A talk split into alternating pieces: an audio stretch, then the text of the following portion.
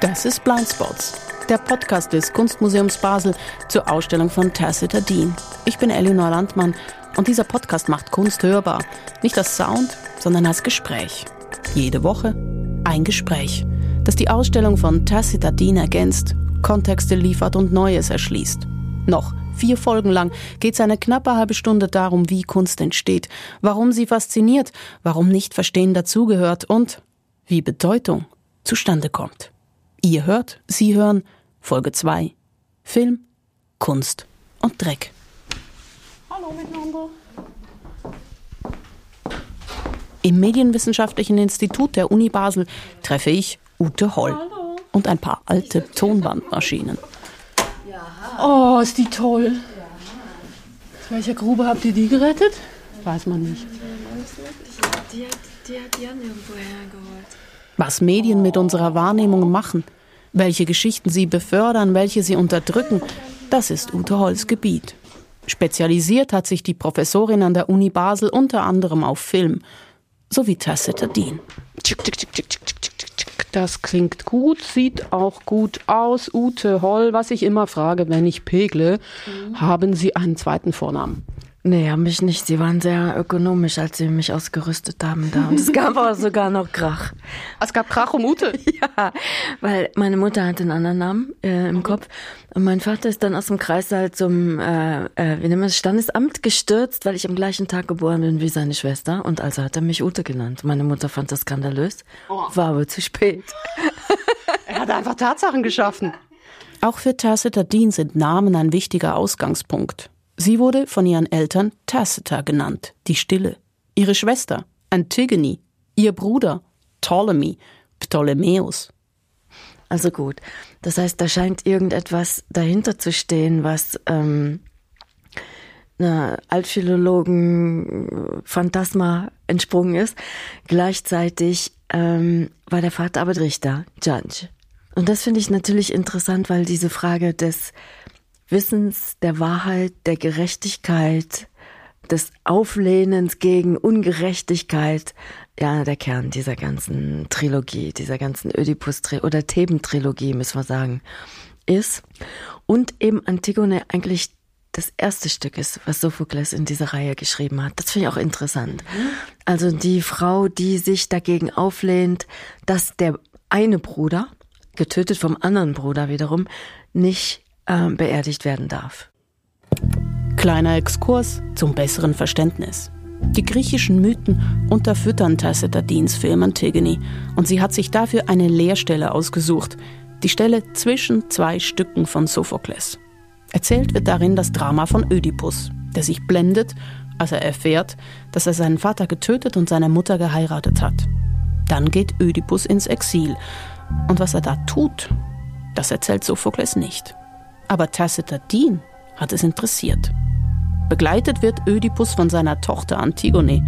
Gemeinsam wandern sie herum. Wie lange? Wir wissen es nicht. Was wir aber wissen, ist, was danach passiert. Ödipus stirbt in Athen und das dritte Drama von Sophokles erzählt die Geschichte von Antigone. Und davon hat Ute Holl gerade erzählt. König Kreon, der Tyrann, hat Antigone verboten, den Bruder zu beerdigen. Und Antigone tut's trotzdem. So. Bloß ist Antigone eben nicht nur die Figur aus dem griechischen Mythos, sondern auch der Name von Tacita Deans Schwester. Und damit zurück zu Ute Holl. Also das sind so Sachen, die ich mir natürlich überlegt habe. Was passiert da unter denen? Also warum fühlt sie sich aufgerufen, diesen Film zu drehen? Und nicht, wie ihr eigener Name ja angedeutet hätte, über Schweigen oder Rauschen oder Noise jetzt äh, was zu machen. Das Interesse für Mythen und für ihre eigene Familiengeschichte mündete für Tacita Dean im Filmprojekt Antigone.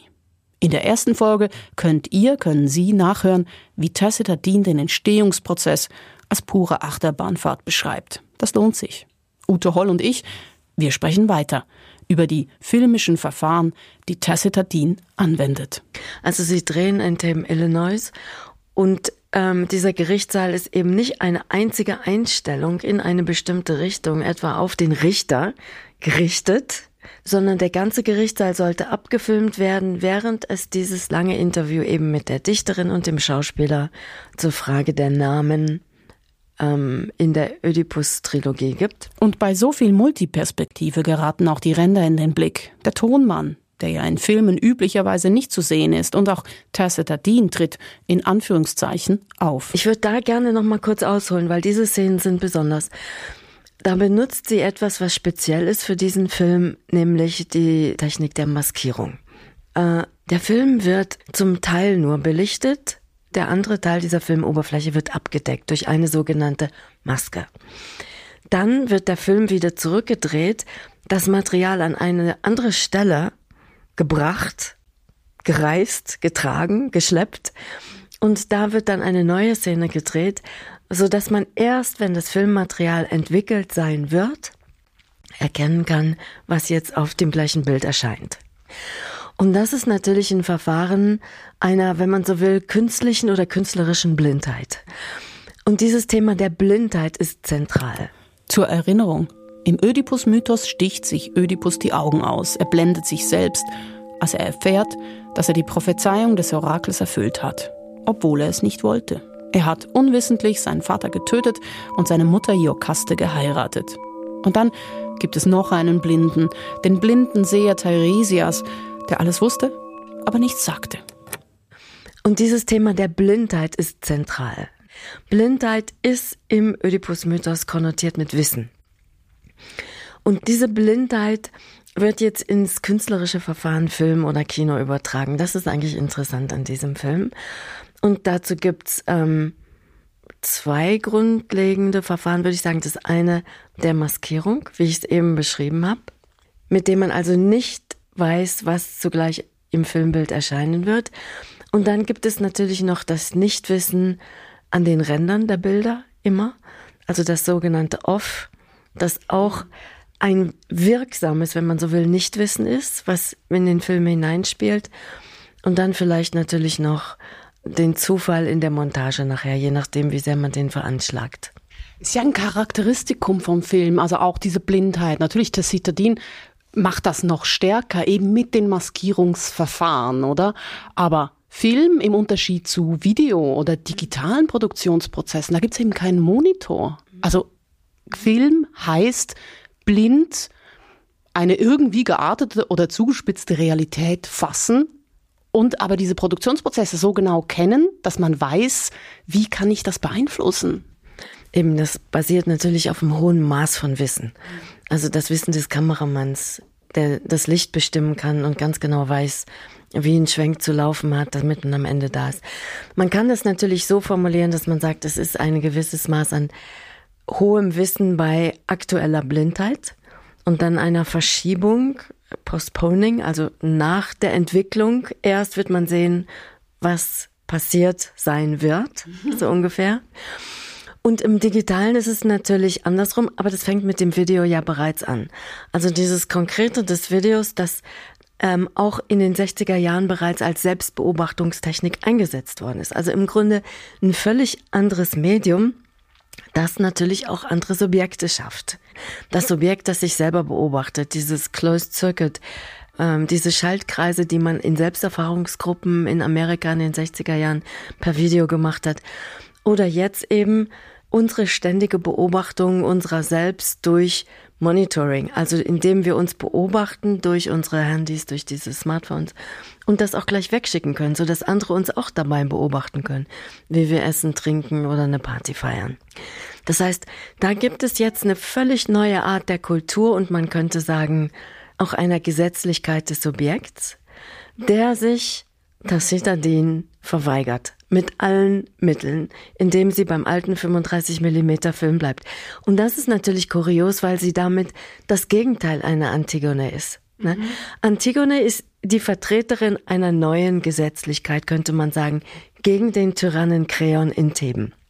Sie beharrt darauf, dass sie das Gesetz selber annimmt, beurteilt und dem Bruder begräbt. Ödipus, die ganze Geschichte von Ödipus wurde beispielsweise von Michel Foucault als Lehrstück in eine neue Form der Wahrheitsfindung interpretiert. Also er hat gesagt, da geht's nicht einfach nur um diese mythische Prophezeiung und Verfehlung, sondern das Stück selber zeigt, wir müssen anders mit der Wahrheit umgehen. Wir müssen beispielsweise Zeugen aufrufen. Wahrheit ist nicht mehr nur Sache der Götter, sondern wir haben den Hirten, wir haben den Boten. Die können alle mit ihren kleinen Fragmenten von Wissen eine neue Wahrheit ähm, durchsetzen. Hier geht's um die Art und Weise, wie Ödipus erkennt, dass er die Prophezeiung erfüllt hat. Anfangs will er es einfach nicht glauben. Erst die Zeugenaussage eines Dieners, der mit eigenen Augen sah, wie Ödipus seinen Vater umbrachte, lässt Ödipus erkennen, dass er Schritt um Schritt die Prophezeiung erfüllt hat. Wahrheit also kann ermittelt werden. Sie ist nicht von Göttern gegeben und den Menschen unzugänglich. Das ist ein neues Gesetz, was mit dieser Sage äh, oder mit diesem Ödipus-Drama eingeführt wird. Und hier könnte man sagen, was macht die Tacitadin, wenn sie da rückwärtsgewandt letztendlich ist? Und das alte Gesetz, das alte Gesetz der Verschiebung, des Nichtwissens, des Verhältnisses zu einem Vater, den man gar nicht verurteilen kann, aufrechterhält. Ne? Da wird die Geschichte dann wirklich interessant, weil ähm, die Leute, die im digitalen Filme machen, haben nicht weniger Mühe. Das ist nicht weniger aufwendig. Es ist eher diese Frage der Gesetzlichkeit und der Zeitlichkeit. Wenn wir nochmal zurückkommen, das finde ich hochinteressant, diese gegenläufigen Positionen eigentlich. Wenn Tessita Dean, Sie haben genannt, so, so, so einen Rekurs macht auf die alte Technik, oder? Und wir auf der anderen Seite eine modernere Technik hat, die eben Selbstbefragungs-, Selbstpositionierungsperspektiven mit ins Spiel bringt, dann macht sie das ja auf der anderen Seite auch. Aber sie macht es mit anderen Mitteln. Ja, ja also vielleicht vorweg nochmal, der 35 Millimeter Film war ja für viele Jahre, also spätestens ab den 20er Jahren des 20. Jahrhunderts, eine industrielle Form der Unterhaltungskultur. Also eine mit riesigen Kopierwerken, in denen gigantische Mengen an giftiger Chemie auch prozessiert wurden. Wir dürfen uns das nicht als eine saubere Angelegenheit vorstellen.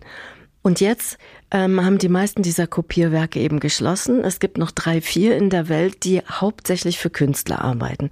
Das heißt, aus einer industriellen Unterhaltungsform ist eine völlig exklusivierte Kunstform geworden. Das hat nicht mehr den gleichen Standard. Es gibt auch nicht mehr viele Leute, die an der Kamera ausgebildet werden. Die meisten lernen eben wirklich eine Belichtung, die auf digitalem Wissen beruht. Und das jetzt zurückzunehmen, heißt natürlich im Grunde auch dem Befehl des Vaters zu folgen und Klassiker zu werden. Also der Anspruch ist von vornherein, ich arbeite klassisch, meine Subjektivität in einer Familie von Richtern, die sich selbst nicht richten können, ist eine klassische Position. Und das wäre jetzt nicht mein Interesse an der Arbeit, aber das ist natürlich etwas, glaube ich, was dem Kunstmarkt sehr einleuchtet. Hier ist nicht jemand, der die eigene Subjektivität in der Gegenwart versucht abzubilden, sondern hier ist jemand, der nochmal zurückgeht auf, wenn man so will, klassische Positionen in der Abbildung des Erhabenen. Die Wolken, die Berge, äh, die sie in ihren Kreidezeichnungen zeigt, das sind alles natürlich Topoi des Erhabenen, also Themen, die uns nochmal aussetzen einem größeren Kontext.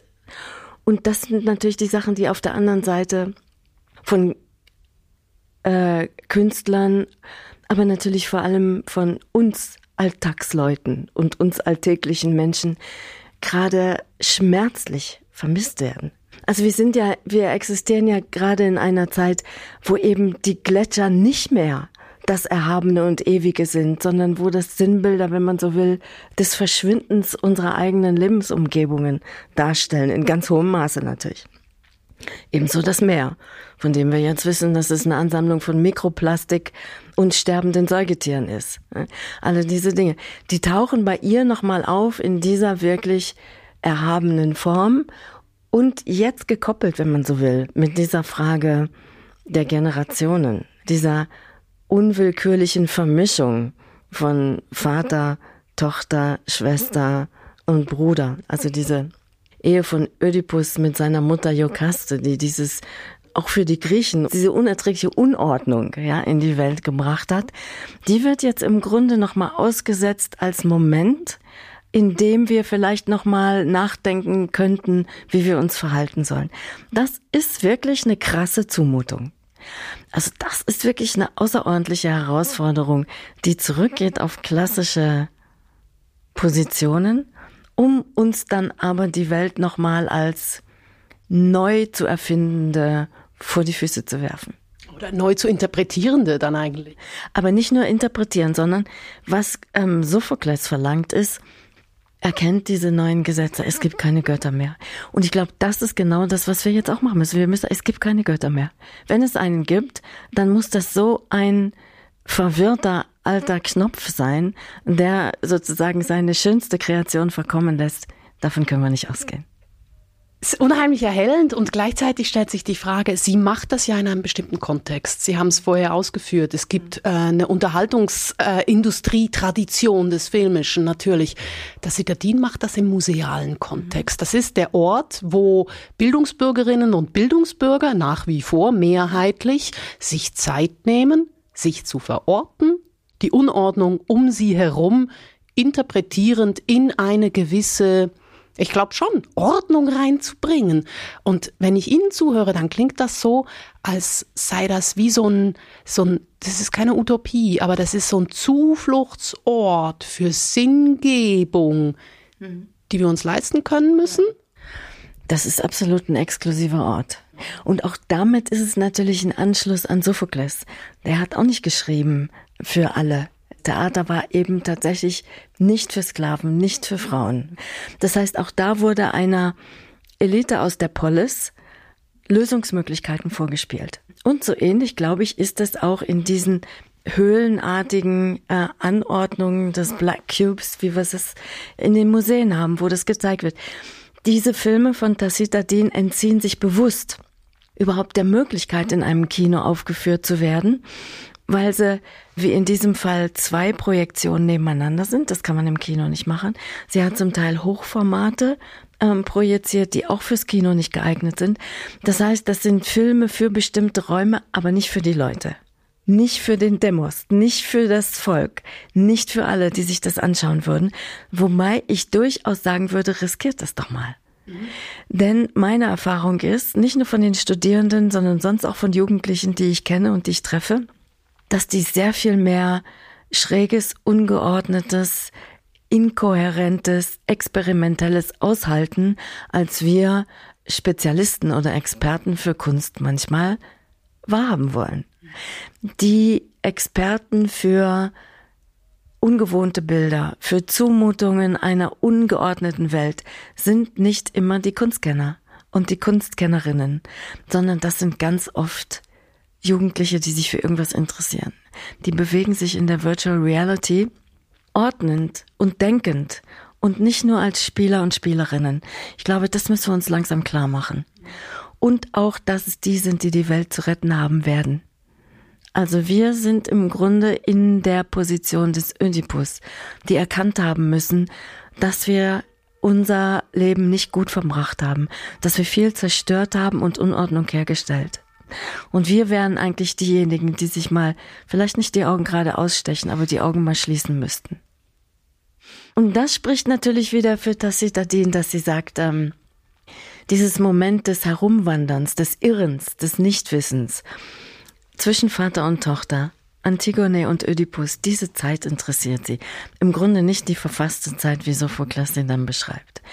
Und damit ist das natürlich ein hochinteressantes Stück, weil es die Transition, also den Übergang, die Zwischenzeiten, die Zwischenräume, das Ungeordnete beschreibt. Immer wieder hat sie diese tollen Bilder von den Dämpfen, den Nebeln, die übrigens im Griechischen wieder zugeordnet sind der Pythia. Die Möglichkeit der Prophezeiung. Das ist das Orakel, ne? Das Orakel von Delphi, genau. Ähm, beruht auf einer gewissen ähm, auf bestimmten Dämpfen offenbar, die in ihrer Höhle da vorhanden waren oder jedenfalls einem Entzug von Sauerstoff. Also dieses Wissen ist im Trance entstanden. Und dagegen setzt Sophokles dann das für die damalige Zeit, könnte man sagen, aufgeklärte Wissen um Zeugenschaften, Wahrheiten, man hätte es wissen können, man hätte ja mal nachfragen können, wer der Vater ist und nicht nur einfach auf das Orakel vertrauen. Und das sind natürlich so Wissensformationen, die für uns wichtig sein könnten. Sie haben gesagt, dass also eine ziemlich kompetente Rezipientenschicht durch diesen Ort im Museum nicht von vornherein ausgeschlossen wird, aber auf eine gewisse Weise wird der Zugang dazu erschwert. Und Sie haben auch beschrieben, dass das Kino als Ort für diese Filme gar nicht tauglich ist. Das geht eigentlich gar nicht. Jetzt wird ja Sie haben gesagt, Wissen vermittelt auch in diesen Filmen, Auseinandersetzung mit Hierarchisierungen und mit verschiedenen Systemen, die sich widerstreiten. In welcher Tradition steht denn das? Das Kino und sein Erscheinen im 19. Jahrhundert, muss man ja schon sagen. Also da gibt's die ersten größeren Versammlungen, die zusammen im Dunkeln sich Bilder anschauen und dann später auch Töne. Hat sofort eine neue Wissensformation erzeugt, die zum Beispiel Frauen eingeschlossen hat. Das gab's vorher nicht. Die abstrakte Rede der Philosophie war immer eine implizit männliche. Das ändert sich nicht nur mit dem Kino, sondern zuvor eigentlich auch schon mit Formen wie dem Panorama oder auch der Oper zum Teil. Ja. Also Rezeptionsformen, in denen Frauen selber aufgetreten sind, erschienen sind als höhere Wesen und etwas zu sagen hatten. Also es gibt mit dem Kino ein Wissen der Leute, die Frauen, Männer und Kinder einschließt, Arme und Reiche. Jeder konnte sich zunächst leisten, an dieser Jahrmarktsunterhaltungswissenschaft teilzunehmen. Das Ganze industrialisiert sich in den 20er Jahren dann mit den großen Studios, aber immer noch sind die gerichtet auf ein Massenpublikum. Und dieses Massenpublikum soll man eben nicht als amorphe und etwas verblödete Masse darstellen, wie das oft tendenziell dann in den 50er Jahren getan wird, sondern das ist ein Forum der Unterhaltung, das natürlich oft über sowas wie Vorlieben abstimmt, also Blockbuster. Aber es gibt eben auch in der Filmtheorie, und der hänge ich sehr an, diesen Gedanken, dass in jedem Blockbuster, und sei er noch so oberflächlich, eine sehr profunde Wahrheit über unsere Gesellschaft steckt. Solche Geschichten wie ähm, dieser großartige ähm, mit dem nicht dieser Superman-Film, sondern. Dieser Superwoman-Film? Ja, das ist natürlich auch eine Geschichte. Also, dass zunehmend jetzt auch diese Superhelden weibliche sind. Und siehe da, sich lange Genealogien von weiblichen Superheldengeschichten finden. Oder Black Panther. Plötzlich kommt das in die Kinos als Film einer Utopie einer afrikanischen Kultur, wo ich tatsächlich äh, hinter mir einen afrodeutschen Herrn sitzen hatte, der zu seinem Sohn gesagt hat, auf diesen Film habe ich seit 30 Jahren gewartet. Das ist irre, weil damit wird klar, das ist nicht neues Wissen, was mit solchen Filmen evoziert wird, sondern das ist verdrängtes Wissen, was plötzlich gezeigt werden kann allen. Und diesem Forum natürlich verweigert sich dieser künstlerische Film absolut.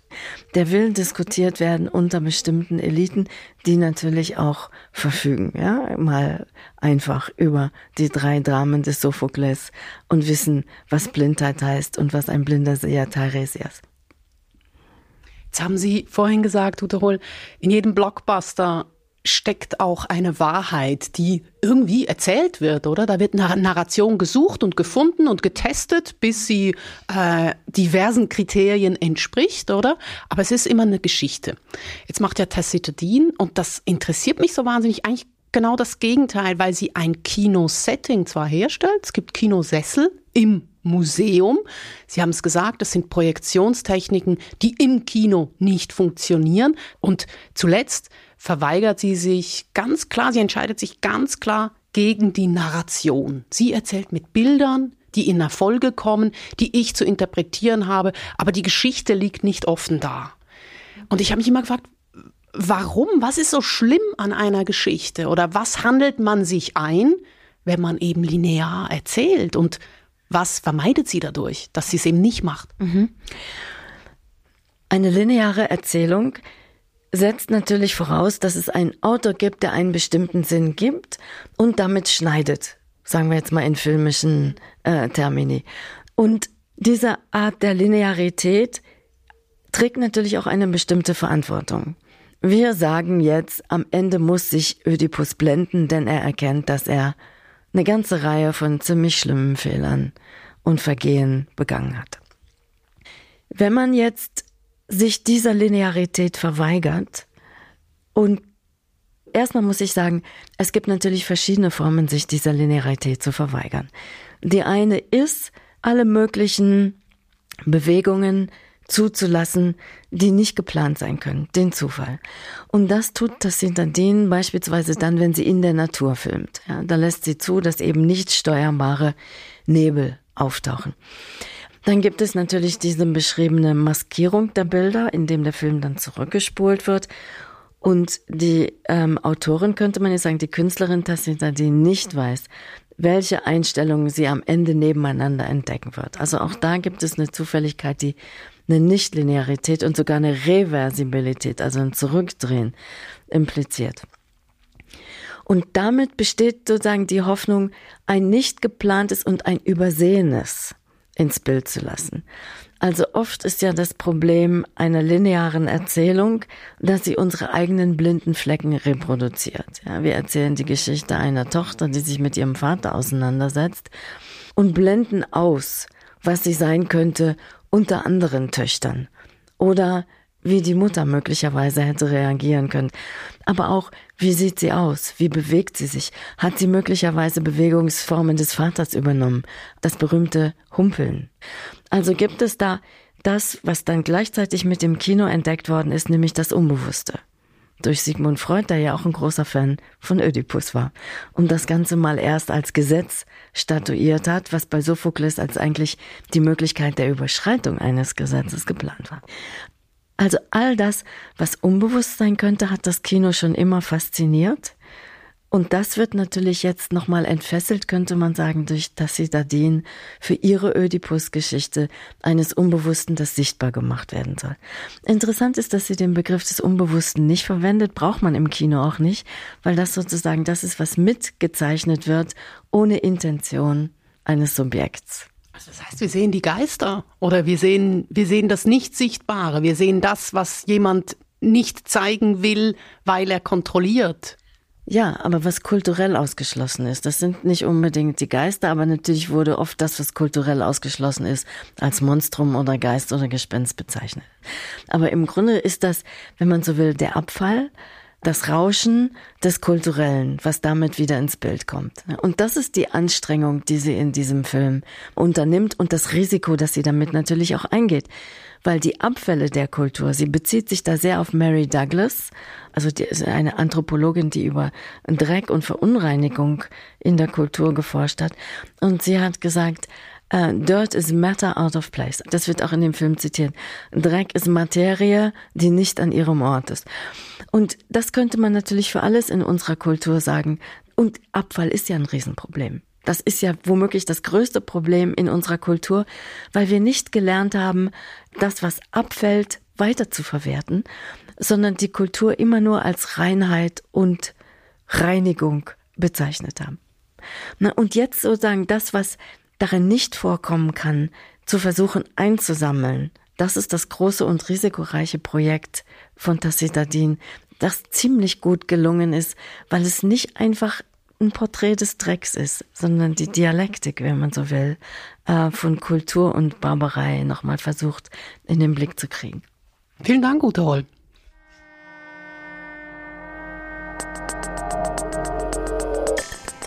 Das war die zweite Folge von Blindspots. Kunst, Film und Dreck mit der Medienwissenschaftlerin Ute Holl. Produziert von mir, Elinor Landmann und Karl Atteln. Blindspots ist der Podcast des Kunstmuseums Basel zur Ausstellung Antigone von Tacita Dean. Zu sehen bis zum 9.1. Die nächste Folge, die kommt in einer Woche. Ihr findet, Sie finden sie überall, wo es Podcasts gibt. Zu hören gibt es dann, was die griechischen Mythen können wie Ödipus Geschichte geht und warum lineares Erzählen zwar Nachteile hat, wir aber dennoch immer noch süchtig sind zuzuhören, wenn einer erzählt. Ich besuche den Schriftsteller Michael Köhlmeier. Seine Nacherzählungen der griechischen Mythen sind legendär. Bis bald.